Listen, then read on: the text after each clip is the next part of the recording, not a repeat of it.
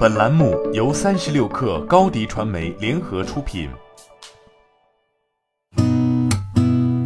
八点一刻，听互联网圈的新鲜事儿。今天是二零二一年十月二十一号，星期四。你好，我是金盛。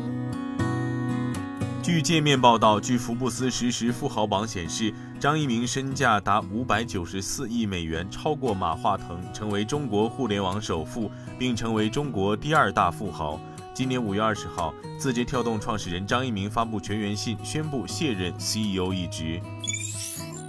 三十六氪从多位知情人士处获悉，华为计划与全球汽车巨头大众集团组建合资公司，研发自动驾驶技术。目前，该项目正快速推进中。消息人士称，华为和大众组建的合资公司旨在作为供应商，向大众集团提供方案。双方讨论的合作方式之一是大众出钱成为合资公司控股方，华为主要出技术 IP、知识产权。而华为所提供的技术 IP 不仅包括软件技术，也包括华为的芯片类 IP。微信支付最近正式推出品牌视频号，提供支付后跳转视频、支付后直播预约、品牌红包、支付后小程序跳转视频号、品牌发券等能力。微信支付表示，此举将提升商家品牌曝光度与流量聚焦。据报道，猿辅导正式进军 To B 智能教育市场，即将推出面向政府和学校的教育科技新品牌“飞象星球”，为公立学校提供智能教育平台及产品。据飞象星球的一位内部员工透露，目前业务已进入研发测试阶段，即将在全国展业。该业务在公司被标记为创新产品研究部，整合了公司最核心的技术研发和产品人员。